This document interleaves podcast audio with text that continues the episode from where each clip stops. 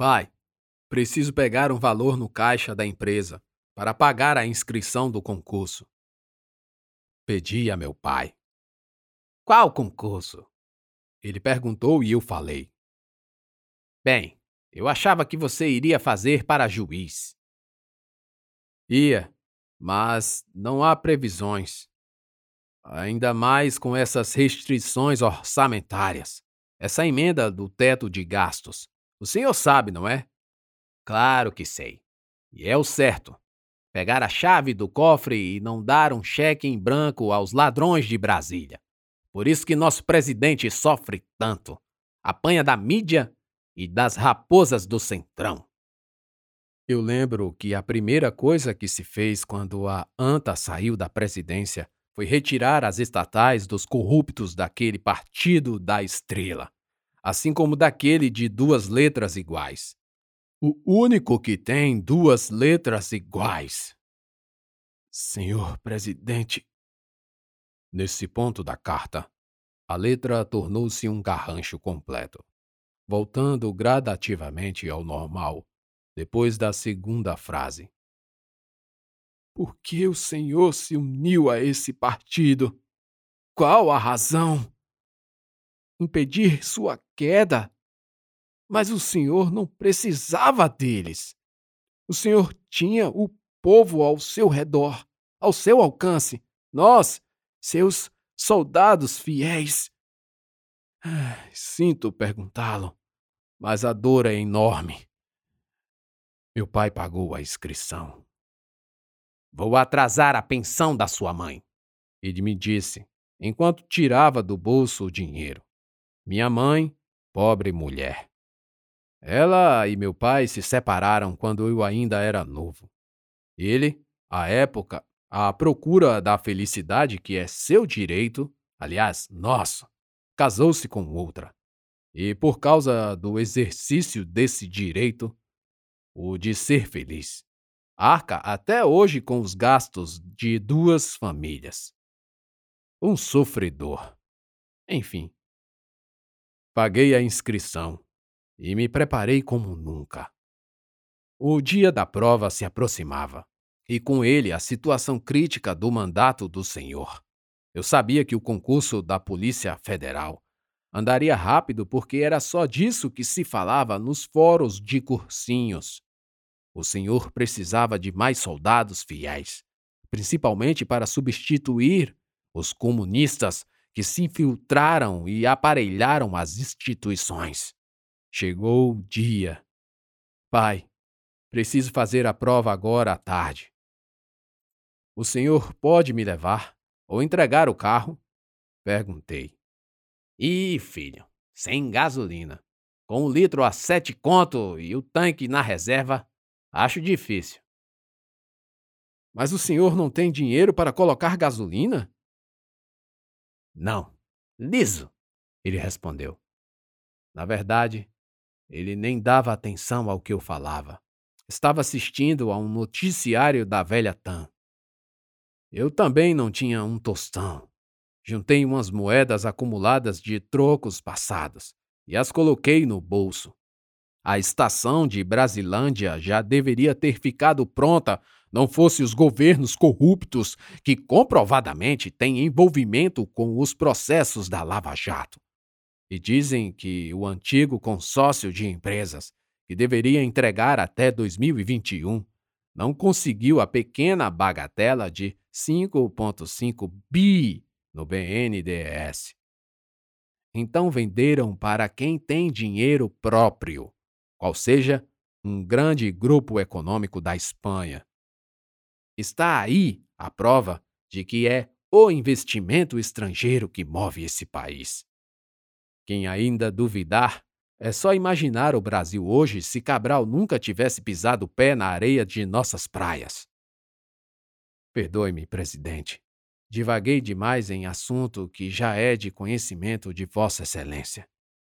Corri então para um dos pontos de ônibus. Estava chovendo muito, as ruas alagadas e enlameadas. Em algum momento quase escorreguei, mas cheguei a tempo. Tinha tempo de sobra para chegar ao local da prova. Minha disciplina estava em sua melhor época. Dali para o curso de formação, sendo o primeiro da turma, se Deus quisesse. Eu não tinha cartão de transporte. Raramente usava o transporte público. Na verdade, não raramente. Passei a usar de uns tempos para cá. De toda forma, passou-me despercebido a praticidade. Cheguei e esperei no ponto.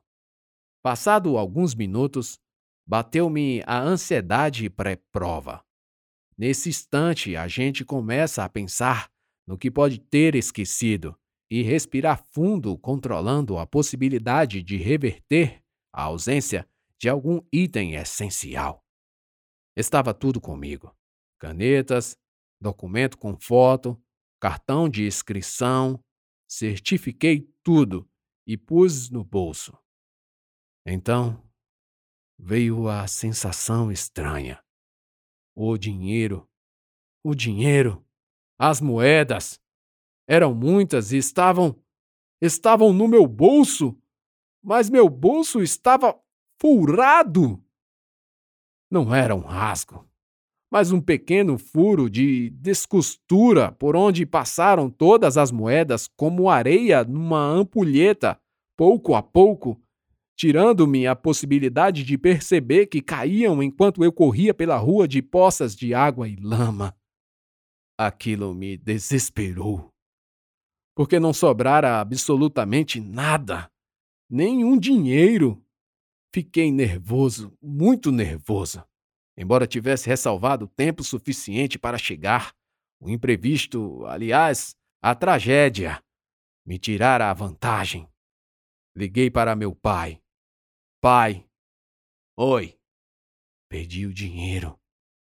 Sussurrei, me encostando no canto da parede. O senhor precisa vir. Ih, Constâncio. Saí agorinha. Tô indo para a casa do Manuel. Ele respondeu. Passa aqui no ponto, perto da Rua da Moeda. Pedi e exagerei. Sabia que se ele dissesse sim, talvez demorasse mais da conta. Ah, posso não, já tô longe. Que vacilo teu. Volta em casa e pega uns trocados no armário. Deixei para Josefa comprar alguma coisa para mais tarde. Josefa era a empregada. Sua folga no domingo só ia até às quatro da tarde, quando voltava para ajeitar a janta do domingo e o café da segunda. Eu tinha a opção de voltar para casa e pegar o dinheiro. Apesar de o velho negar ter algum trocado, era bravata.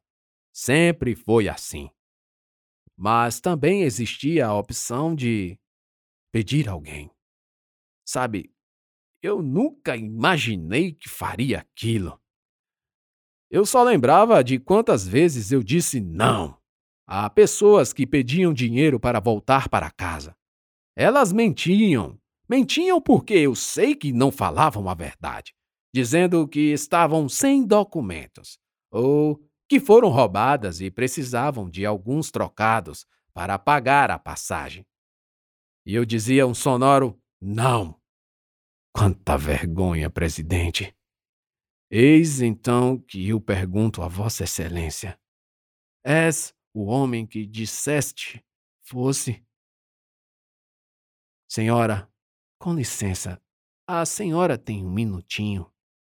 Com toda a vergonha do mundo, comecei a falar com uma senhora no ponto. Estávamos eu e mais duas pessoas, essa senhora e um homem. Pois não, disse ela. É que eu. Ah, meu ônibus está chegando. Ela me cortou. Eu olhei e vi que não era o meu. Deixei-a ir. Restava a outra pessoa, um homem. Triste momento da minha vida. Porque assim que nossos olhos se encontraram, eu vi um sujeito com a barba enorme, com aqueles cabelos em que se criam baratas, e o pior de tudo, com uma camisa do Che Guevara. Era o fim da picada. E aí, irmão? Ele se dirigiu a mim. Esqueceu alguma coisa? Hesitei e ele percebeu. Precisando de ajuda? Ele insistiu. Socialista. Socialista me encarando. Ele sabia e estava ali me encarando. Mais uma vez, e juro que é a última, que peço desculpas, senhor presidente. Mas é que a humilhação foi grande demais. Porque Deus me levou àquela situação. Talvez fosse para me testar. E tudo tinha que ter acontecido como exatamente aconteceu. Não estou precisando de nada. Falei firme e olhando com a cabeça erguida. Dei as costas àquele mundo e voltei para casa. A princípio caminhei tranquilamente. Não queria que ele visse minha pressa. Depois corri, corri como nunca. Mas eu estava preparado, tanto quanto necessário para passar no teste de aptidão física. Daria tempo suficiente para pegar o dinheiro e voltar para pegar a segunda condução. Pelos meus cálculos, eu chegaria a pouquíssimos minutos de fechar o portão. Chegando em casa, fui direto ao armário. Revirei tudo. Quase pus a cozinha abaixo. Não havia dinheiro nenhum. O nervoso e a ansiedade só aumentaram. Pensei que estaria tudo acabado. Foi então que fui surpreendido por Josefa chegando já pela manhã. Que está fazendo aqui tão cedo? Perguntei a ela. Seu pai. Me falou para vir comprar umas verduras frescas na feira do domingo. Ela respondeu. E só então dei conta de que a velha carregava bolsas de compras. Você usou o dinheiro do armário? Sim. Estourei. Por que você fez isso? Para que vir tão cedo para cá hoje? Você sabe o mal que me causou agora, sabe? Sua idiota! Agora vai ter que me arrumar dinheiro de uma condução. E eu sei que tem. Recebeu ontem, sábado. Vamos, coloca pra fora. Ela ficou espantada com minha reação. E eu sei perfeitamente que exagerei. Mas era preciso. Eu também estava muito nervoso. Além do mais, a Josefa está conosco há anos e tem facilidades como moradia e alimentação sem custo durante a semana inteira, quando fica para dormir em nossa casa. São anos, anos nessa condição. Ajudar-me naquela ocasião era mais que uma obrigação moral. Ela puxou algumas notas da pochete. Eu apenas falei que devolveria no fim do dia. Então voltei, com a mesma velocidade só que, pelos meus novos cálculos, eu perderia a segunda condução. Maldita empregada que me tiraria um concurso. Infelizmente acertei. Exausto, de mãos nos joelhos, pude ver ao longe o segundo ônibus indo. Só por um milagre eu pegaria a terceira e chegaria a tempo. Comecei a rezar. Pedi em oração e minhas preces foram atendidas, pois o terceiro coletivo não tardou para chegar. Assim como também, pela mão divina de Nosso Senhor, o trânsito nos ajudava. Sim, digo, nos ajudava, porque a todo instante eu só me imaginava fazendo parte dessa horda em sintonia com os desígnios de Deus para que o Senhor cumprisse sua missão aqui nessa terra aqui nesse país. Desci do ônibus com muita pressa. Olhei no relógio e faltavam três, exatos três minutos para o portão fechar. A distância era menos que um quarteirão. Percorri em extrema velocidade, até que cheguei e encontrei o portão fechado. Faltavam dois minutos para o horário de fechamento. No meu relógio, faltavam dois minutos. Por favor, faltam dois minutos. Falei estafado para o homem que reforçava a tranca do portão. Não, não faltam. O alarme do colégio tocou.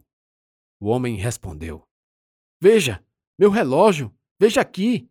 Eu tentava comovê-lo, falando desesperadamente pelas grades. Mas ele sequer olhava de volta. Estava totalmente indiferente.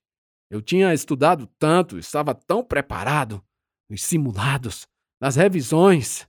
Gritei, por favor, várias vezes. Tantas que fiquei rouco. Alguns ambulantes que eu nem tinha percebido ao redor olhavam debochando, como se eu fosse um estudante militante que faz Enem e chega atrasado. Eu não estava atrasado. Não estava. Faltavam dois minutos. Poucas coisas que fazemos sabemos a real razão. Alguns disseram que eu estava louco, que aquilo era um ato impensado. Mas eu sabia o que estava fazendo. Sabia perfeitamente. Eu estava exercendo um direito meu, um direito de ir e vir, dentro das regras do edital, que foram violadas por aqueles que fecharam os portões antes do tempo previsto. Indubitavelmente, indubitavelmente que servidores comunistas controlavam aquele colégio público e conspiravam contra mim. Pulei o muro. Essa foi a última frase da última linha. As duas folhas estavam totalmente preenchidas. O presidente então percebeu que o restante fora escrito nas bordas laterais, em minúsculas letras. Senhor presidente, não tenho mais folhas. Até isso me negam aqui. Logo, dedico essas bordas para finalizar meu relato. Estou preso por uma série de acusações infundadas, dentre as quais fraude contra certame, por ter pulado o muro, o que é totalmente atípico, desacato, por ter chamado os organizadores de comunistas corruptos, corrupção ativa, apenas porque ofereci ao porteiro meu relógio antes de pular. Eu só queria que ele soubesse a hora, só isso. Estou preso, aguardando decisões judiciais para me soltar. E acabado. Senhor presidente, a única coisa que me mantém firme é saber que ainda posso contar com o Senhor nessa luta. Por isso escrevo essa carta diante do que vi na televisão. Na segunda-feira seguinte, eu não aceito ouvir, não aceito acreditar. Mas preciso que o Senhor me fale, preciso saber do Senhor, preciso, por favor, saber a verdade. Enfim, as bordas das cartas também estavam totalmente preenchidas. O presidente tirou os óculos, coçou os olhos, apertando-os, olhou para cima e suspirou. As últimas semanas foram as piores desde a segunda-feira do mês de agosto, o dia da renúncia. O presidente, que ainda era chamado assim por muitos, mesmo depois de ter renunciado, pegou algumas folhas, lançou mão do lápis e começou a escrever. Caro Constâncio, sinto por tudo que passou. Eu também passei por momentos difíceis. Sei como é. Partilhamos da mesma experiência de vida. Escrevo para lhe dizer que não estás errado em ficar assim. Não há mal nenhum em perguntar e se questionar. Abacuque assim também o fez, quando disse: Até quando, Senhor? Clamarei eu, e tu não me escutarás. Gritar-te-ei violência e não salvarás. Mas nem por isso fui repreendido por Deus. Eu também não te repreenderei. Peço apenas paciência, porque a mim me faltaram muitas coisas, coisas que de um homem sujeito ao erro é esperado faltar. O que importa é não abandonar nossos ideais, e vejo que você assim o faz se mantendo firme na luta contra o socialismo e o comunismo. Dei passos errados e por isso perdi algumas batalhas. É por tal razão que justifico minha renúncia e o que sucedeu depois. Peço humildes desculpas na esperança que permaneça comigo. Finalizo então com uma música que vem a calhar, por ter sido cantada por um xará meu. O presidente assinou ao final, com carinho, Nelson. Abriu uma gaveta de sua mesa e puxou um envelope novo em folha. Colocou dentro a carta, mas não o selou. Não podia selar os envelopes de suas cartas.